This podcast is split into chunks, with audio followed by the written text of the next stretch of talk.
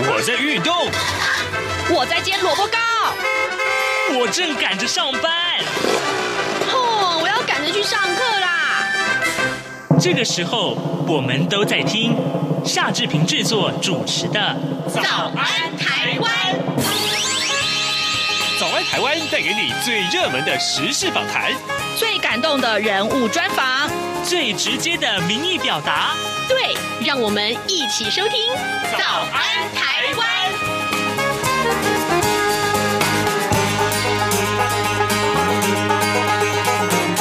早安，台湾！我是夏志平。今天是二零二二年的三月四号，星期五。连续讨论了三天的乌克兰的新闻的内容啊，我们这样探讨的内容啊。今天我们换一个比较轻松一点的话题。我待会儿呢，志平要为您来专访台北文学季的活动企划黄基全。我们请呃。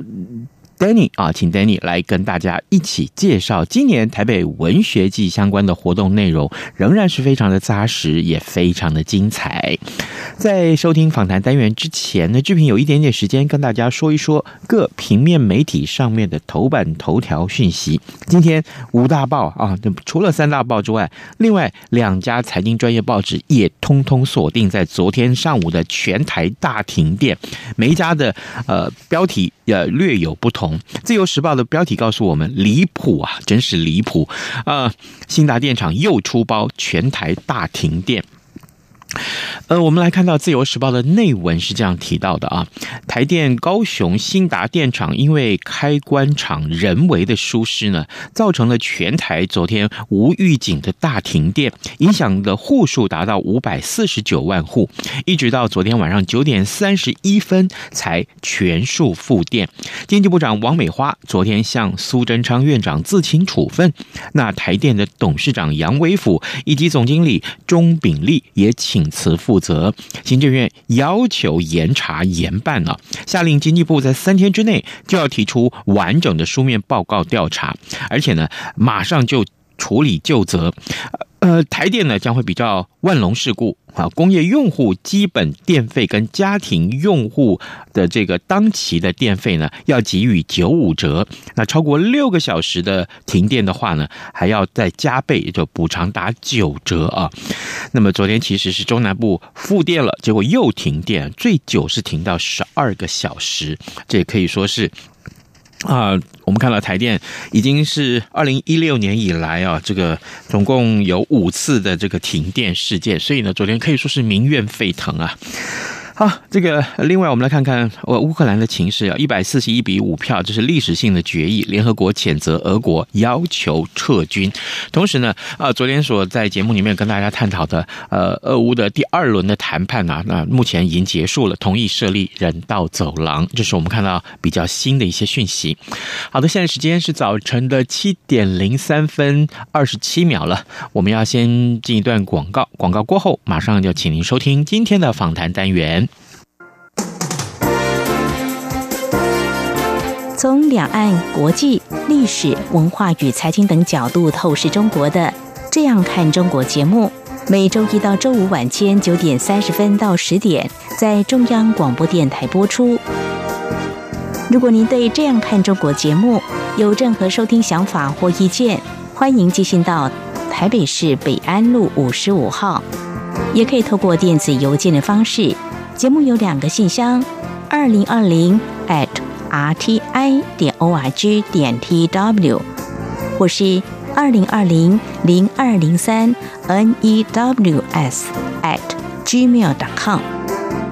再次谢谢听众朋友们的收听与支持，请持续锁定每周一到周五晚间九点三十分到十点播出的《这样看中国》节目。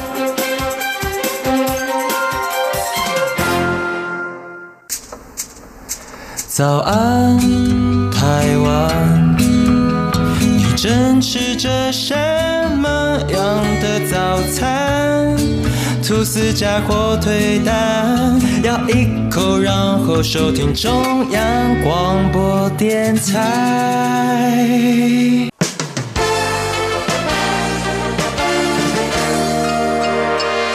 早安，笔记本。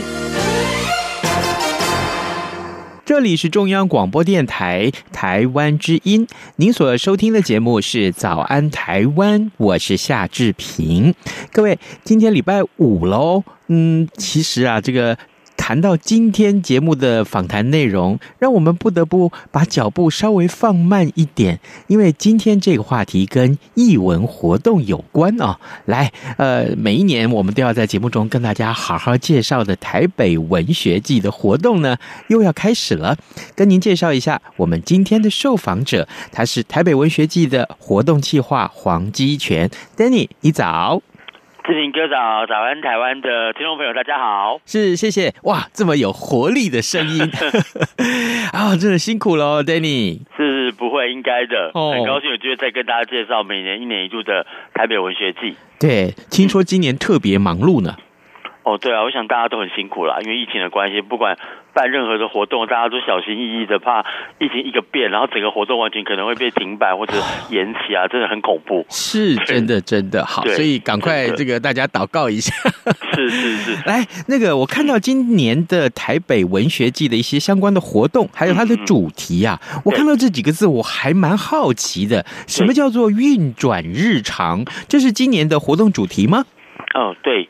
那我想，如果呃大家看到运转日常，我们都希望疫情之下，大家都想说，可不可以找回到以前的生活？就是呃没有疫情啊，可以随时出去吃吃喝喝，然后也不用再戴口罩，也不用那么紧张的防疫，一有个风吹草动，然后就非常的害怕。嗯，对，所以我相信，所以今年我我我们在策划主题的时候，呃，这个这个活动是台北市政府文化局主办，嗯，然后是由我们文训团队来规划嘛。那团队在规划就想说，因为已经过了两年，其实这个疫情看起来哈，呃，短期内也不会立刻就消失，甚至我们不是都说要跟它共存嘛，然后找到一个方式，所以我们那时候就想着说，那运转日常，希望让我们每一个人平常日常能够还是很顺利的运转着，然后在这个城市有回到。呃，找到一个新的生活的方式，能够安全安稳的，虽然没有办法呃完全的阻挡掉病毒嘛，可是我们还是要日子还是要过下去嘛。那我们还是要有一个找到一个平衡点。所以呢，后来我们就决定呃用运转日常，然后尾声是我城一世风景。那你会叫仪式？为什么会是仪式呢？因为其实我相信大家都会说，哎，我每个人有自己的仪式感，或者呃，我出门要喝咖啡，我出门要做什么事情会让自己比较安心。那我觉得这个也是我们每个人日常生活都会有的，可能你说是习惯，但也可能是某一种仪式。那透过这些小小的动作，那可能是拜拜啊，或是某一个呃对自己的一些信心喊话。所以呢，我们就把它定案这个主题叫做“运转日常，我成一世风景”。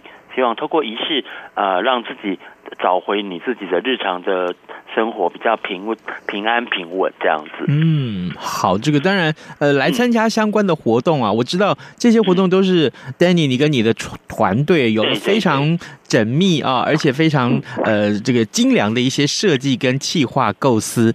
所以，好不好？接下来，Danny，我想请您为我们介绍今年的这个活动内容，大致上可以分成哪几项，而又有哪些不同于以往的设计呢？嗯。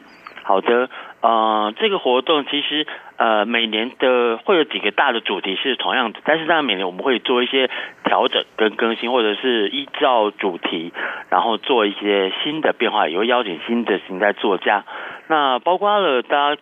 呃，每年都会有一个国际华文作家，嗯，那国际华文作家基本上就是华文写作，但是不在台湾的国外的。嗯，然后每年像以往我们请过香港的董桥，然后住在国外的呃严歌苓。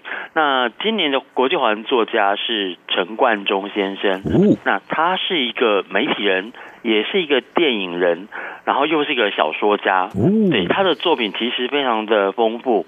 那因为国际华人作家本来就是可以来台湾了，那现在当然是比较没办法，所以呢，今年我们还是一样会邀请，只是我们会，我们团队已经先到北京去做了三段影片的录制，哦就是针对他的呃三大面向的创作。嗯嗯嗯然后呢，在台湾这边呢，就是到时候我们讲座会邀请至少三场讲座，然后就是包括电影的主题、媒体的主题，然后我们会先请陈冠中先生的录影影片播放，然后之后现场呃在台湾比较知名的作家在针对这个主题做分享跟讨论，也就是说跨透过线上、透过影片的方式跟大家来互动。嗯那这是国际华人作家的部分。是啊，其他的部分的话，呃，大家最常、最能够参与度最高，应该就是文学季每年都会有二十几场的讲座，对还有走读活动以及表演。对，那今年的活动的话，我们呃，因为配合这个主题嘛，我们就叫做呃，通过信仰，通过感官，通过创作，然后通过身体，就是四大类别，然后我们也安排了将近二十场的讲座。然后四十多位的文学记者讲师，对，然后包括像走读的部分呢，呃，因为每年他有文学季的走读啊，几乎都是秒杀啦，因为不好意思，因为名额有限嘛，对，然后我们也不可能带那么多人。那今年我们走读的话，我们也配合的文学季的主轴，所以我们今天有三场走读。简单说明一下，我们有一场包括是在往那个文山区的指南宫的走读，哦那当然就是呃，指南宫本来就是呃文山区非常重要的信仰仙公庙。嗯嗯然后那边有一千一千阶的楼梯，嗯哼啊，也就是说你慢慢的朝圣，当然中间我们会安排一些呃专业的老师解说跟导览，然后让你认识一下这个在我们上说最非常有名的仙公庙。那光是这个走读啊，因为我们每一场我们都会去试走，所以呢，我已经有跟我们团队去试走过，真的是一千多个楼梯，走到我们快要就 快要疯掉了。可是真的，当你走完之后，你真的有一种朝圣，然后你在走的过程当中好像很累，可是走完，当你到了顶点，嗯然后你真的有一种神圣的升华的感觉。哦 我可以这么说，因为我们已经走过一轮了，就是我们安排一些场地跟活动，而且它当然不会只是一个。单纯的走读，我们也包括了文本，也就是我们尽量结合一些文文化，然后包括文学的意涵在里面，然后也会邀请一些作家以及在地文史工作者带大家去走，这样子。这是第一条的一个呃走读。那第二条，我们会带大家去台北的三个著名的天后宫。哇，因为其实所以这这场题目我们叫做呃国民天后，然后出出巡文学台北城。对，因为她是我们的国民天后嘛，是？最厉害的天后。嗯哼那其实有很多的文学的文本、小说创作，是从日治时代就会有关于用马祖来当主角的故事或者隐喻，因为它很多宗教，所以其实你会发现马祖的不管是戏剧、小说的文本非常非常的多。那因此这一次我们找到了作家徐真林老师，他会从马祖的文本出发，然后带大家去三个著名的台北市的天后宫，嗯。那包括了呃中正区的梅州同乡会的天后宫，然后还有万华的天后宫，嗯。对，然后第三个可能大家更熟悉的是那个松山的慈幼宫。是，对，三大天后宫，我们会带着大家去，除了去认识宫宫，认识这些宫庙，然后以及他们背景的故事，因为大家知道很多天后都有不同背景，什么黑面妈祖，什么妈祖，对不对？对，那所以其实他们各有自己的特色，以及当初有的是从什么梅州渡海来台北，然后就他们也是定居嘛，对不对？移居台北，然后变成一个非常重要的一个信仰。但其实也有很多文本是发生在这边的，那这方面就会透过徐峥老师跟大家分享。嗯，对嗯，了解。各位听众，今天早上志平为您专访的是台北文学季的活动计划黄基全，我们请 Danny 啊，因为好多年这个活动都是 Danny 来跟我们介绍的，其实我们已经变成好朋友了。那么 Danny 呢，他的这个解说非常的详尽啊，当然更重要的是这些个精彩的企划活动呢，都需要很多的听众啊、读者呀一块来参与哦。所以好不好？在接下来要介绍其他活动之前，Danny，我我我想先请你。赶快跟我们听众来分享一下。那如果说我们要报名的时候该怎么办？该在上什么地方去报名啊？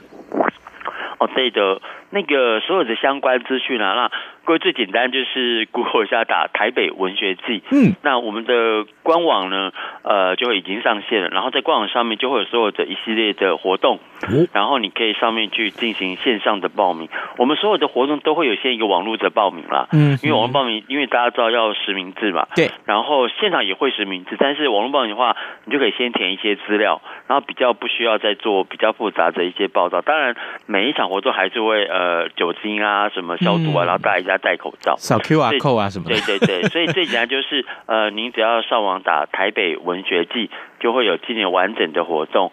那另外呢，在所有的呃台北市立图书馆所有的分馆，我们都有寄送台北文学界的手册，而且我们今天手册非常的丰富，所以厚达六十八页，这做到也是因为资料太多了，然后又舍不得放弃，所以今天手册非常的丰厚。嗯，我是觉得光是那本手册啊，如果如果真的是台北文学季的老朋友，你每一年手册把它收集起来，那个上面的走读资讯或者是一些文本，都是一个认识台北的方法。嗯，对啊，所以这样欢迎大家可以到图书馆，呃，还有十二个行政区的区公所，以及有一些咖啡馆，只要是台北市的艺文场馆，我们都会寄发相关的手册。那当然每场活动也都会提供相关的手册。嗯，所以呢，最重要的是大家可以先上呃网络，然后先看你想参加什么活动，安排一下你自己的 schedule，然后就先帮我们预先报名。我们在二月三就会开放，就已经开放报名了。对，那有很多场让让大家可以先报名这样子。哦，了解。对，对，对，而且刚刚 Danny 告诉我们一个很重要的讯息哦，嗯、是这些活动通常一公布都是秒杀。嗯，对，特别是走读啦，因为走读。嗯走读没有办法像一连一百多人，讲座还稍微好一点。嗯，但走读因为呃不可能一次带几百人，所以我们就是会有一些限制。但是讲座的部分也是蛮热门的，不过也请大家吼，就是稍微如果你报名的，希望你要出席哦，因为之前往年还是有些情况，就是有人报名又不出席，然后又造成呃名额好像满了，结果他又不出现，然后现场又在那边等，就有点可惜了。对，因为我们也并不想限制说呃你报名不来会有什么成也不。太可能，他真的是特别是文化局这推广文化文学，所以很希望很希望市民呢，就是我相信在这么纷乱的时候，我相信文学是一个安定的力量，嗯，然后有很多很很有趣的主题啊，啊，包括什么教你从信仰的拜拜跟文学的关联性，然后也有一些呃感官方式，就是你怎么样就用各种感官，感官可能是呃去运动或是去就喝喝个小酒，但是其实它有一些文学的故事可以透过作家跟你分享，嗯，对，好，呃，刚刚你提到了这个走读的部分，对不对？其实我看到当中啊，另外这个讲座的部分好像也蛮精彩的耶。没错，没错。哦，哎，那讲座的部分，我们请 Danny 也为我们介绍一下。今年的讲座呢，我们延伸组我们分成四个大系列啦。嗯，就是说，呃，因为通过。透过通过身体，或者通过你的信仰，然后通过感官，以及通过创作，每个人呃找到自己的仪式感是不一样的。嗯，所以呢，我们就分成这四大系列。那像。呃，以身体来讲，我们就有请到我们每个系列都有系列主持人。那今年身体系列主持人是瞿欣怡，小猫。那小猫本身就是一个很喜欢运动的作家，很可爱，对对，对嘛。然后他会跟谁对谈呢？他会主持跟曾宝仪。哦，哎，大家曾宝仪是艺人吗？是没错。可是曾宝仪近年来他也有出版很多作品，而且他曾经到国外去做一些访谈。然后曾宝仪呢，他自己对于呃，他对瑜伽运动以及写作方面，所以我们请他们两位呢，两位好朋友，他们要跟我们从通过身体运动以及文学结合在一起。嗯，对，所以那另外也会有包括小猫也会在主持郝玉祥跟张伟雄。嗯，那这是通过身体系列。是，那第二个系列信仰了，因为我仪式最大的，大家第一个想到什么？拜拜啊，祷告。其实这都是一种仪式行为嘛，不管你是信什么样的宗教，是或者你都会有自己属于仪式，你觉得透过这些动作会让你觉得比较安心，或者可能是跟你的精神、跟你心中的那个神沟通。嗯，所以这个通过信仰系列，我相信非常非常贴近人心。那这一场的我们系主持是非常有名的黄威荣老师，嗯，对，他曾经写在台北生活的一百个理由，就是跟马世芳老师一起五个朋友合写。那黄威荣老师其实我们一些他很特别，其实。呃，他是一个媒体，大家觉得好像是一个很文青，但是他从小就拜拜，他非常熟悉所有的庙宇，哎呀，这是他的家庭的关系了，所以他对于那种宗教啊、拜拜啊、什么符咒哦，他真是如数家珍，所以他最近会当系列主持，然后我们也邀请的包括三场活动，呃，包括了有林茂贤老师以及林彻利老师，呃，然后包括有八代是原住民的呃作作者，啊，罗斯老师是客家籍的作者，我们会从巫术。以及呃跟文学的关系，因为巫术结合也是跟仪式、跟信仰有关系。嗯，对。然后另外，我们有宗教、有公庙、有信仰，我们也请了杨丽雅跟国王也跟大家谈紫微斗数跟星座。诶，这也是另外一种信仰，哦、对不对？是啊，是啊。很多人会想说啊，我要透过星座，然后呃来了解个性，或者说星座可能今天什么什么水逆啊，什么今天是什么活动啊，对不对？所以这也是一种通过信仰的方式，让自己来得到安定。嗯。对，然后接下来，呃，是透过感官，感官，可能是比较像嗅闻的，也就是食物。所以这一场呢，呃，我们安排一场是有关于饮食的，就是蔡珠儿老师是非常有名的饮食文学作家，还有新任的毛奇老师，两人两位女生呢都是很会煮也很会写，哇，所以他们就有一场。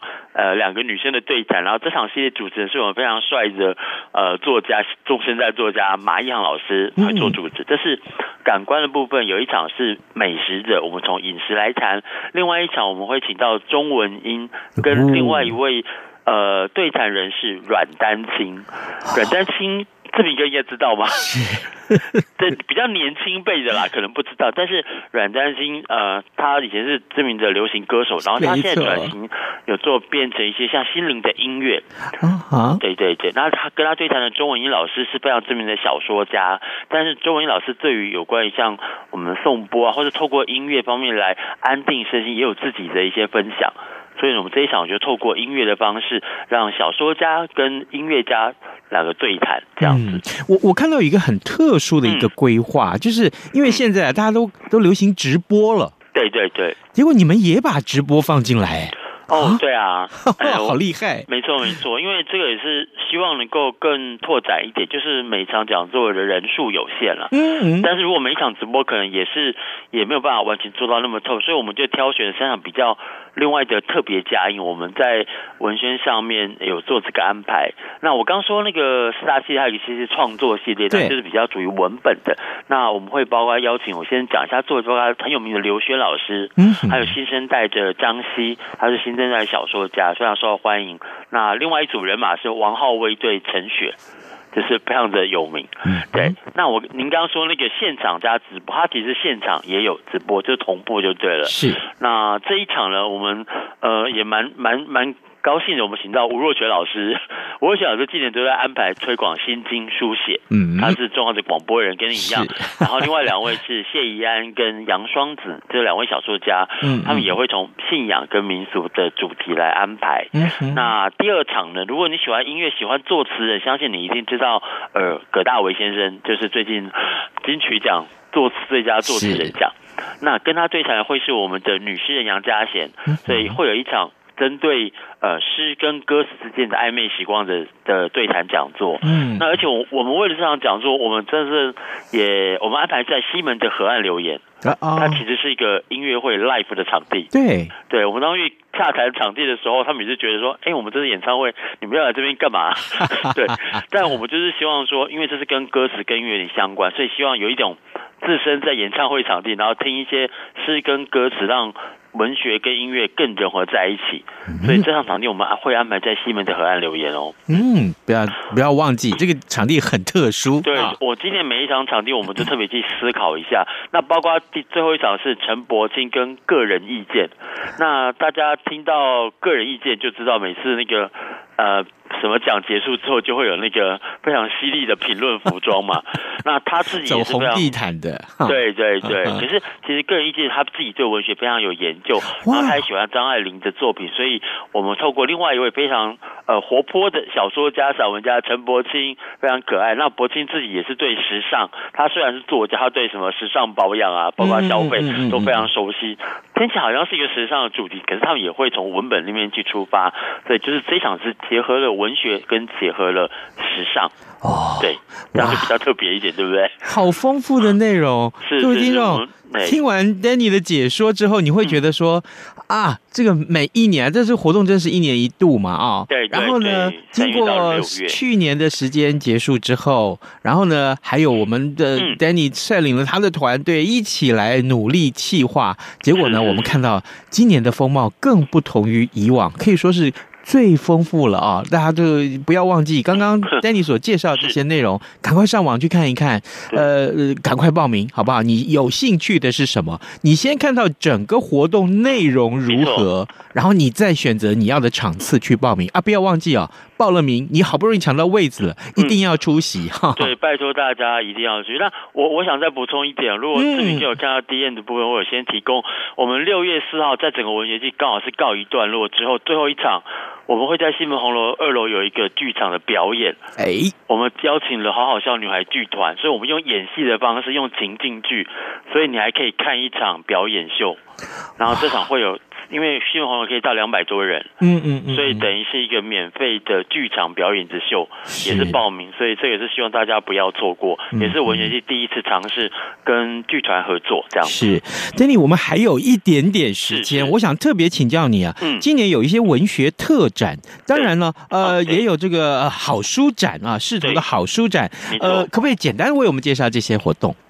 好，嗯，呃，每年都会有个市主好书展，那这就是跟台北市立图书馆合作，也就是各位到各个分馆总馆，他们都会帮我们策划一个台北文学季的主题书展，那。就是文学季里面所有的讲师，或是跟这个议题相关的书，那个图书馆方面呢，都会帮我们策划。他们属于各馆可能会有自己的安排，但主题会是相同的。可是他们的选书可能就不同，因为每个馆员有自己的呃专业跟喜好。所以你到图书馆呢，你也可以看到台北文学季有哪些相关的书，可以可以提供你一些阅读的参考。那文学季特展呢，是每年都会在今年一样，同样会在万华的剥皮寮特区。那它到时候会在三月二十六号开展。那之后呢，也会有个文学季特展的记者会，到时候还是要再进行一个，我们会再跟大家介绍。那今年的主题叫做文学疗愈场。它就是一个精神洗澡的概念，也就是说疗愈，因为其实也是跟文艺主义相关。嗯，然后我们会准备了五个五个疗愈场，会在那个剥皮寮那边，大家可以一件一间去参观。那这个详细细节，我们会在三月中之后，呃，下旬我们会再有一波的新的宣传，然后到时候有人再跟在节目上再跟大家来报告跟分享。没错，没错。对对对。好，各位听众，今天早上志平为您连线访问的是台北文学季的活动计划黄基全。我们请 Daniel 在节目中跟大家来分享今年的台北文学季的一些相关的规划，还有呢，呃，更重要是他提供了很多报名的一些路径管道啊啊，我们可以去上网去看一看。呃，不要忘记很多活动其实真的就是秒杀哦。你去年曾经项羽的，你今年就不要再错过了。运转日常是今年的呃台北文学季的一个活动的主题。嗯，哎。这个不要忘记，你常常在搭捷运的时候喽，哦，或者是在各种公车的车厢里面有看到相关的广告，你就扫一下 QR code，好不好？就进去看一看，你就会发现，哎呀呀，这个活动实在太丰富了。台北文学季的活动等你来参与啊！是的，是的，Danny，谢谢你今天早上跟我们的分享喽。谢谢各位听众朋友，谢谢，拜拜。拜。各位听众，因应冬季频率实施。自十一月一号起到二零二二年二月二十八号止，原上午六点到八点，透过短波六零七五千赫对华中，短波六一零五千赫对华南，短波九九零零千赫对华北播出的华语节目，调整为六点三十分到八点三十分播出。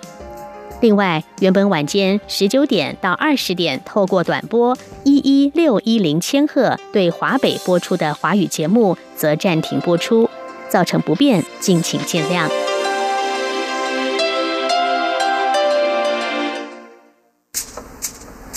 早安，台湾，你正吃着什么样的早餐，吐司加火腿蛋，咬一口，然后收听中央广播电台。早安，豹马仔。好的，我们节目最后还有一分钟，我们来关注一下其他的新闻。除了今天大家共同关注的昨天停电的消息之外啊，当然俄罗斯的情势大家还是非常的呃去去呃这个相关的新闻网站或者是一些媒体上面去关关心，呃。呃，欧美的美欧的这个出口制裁现在扩及到白俄罗斯去了啊，那所以呢，呃，也是证明了这件事情后续的影响也是慢慢在扩大，而国际油价也再度逼高，直逼一百二十美元了。我相信呢，这会是今天很多的呃，如果你有投资股市的话，这些都是相关的影响的元元素啊。另外呢，当然啊，大陆两会今天开始要登场了，呃，的聚焦就是在呃这个持稳经济，所以呢，我们看到呃，如果您啊。想要关心相关的讯息的话欢迎您随时上到中央广播电台的网站上面。跟您说拜拜咱们下周一再见喽。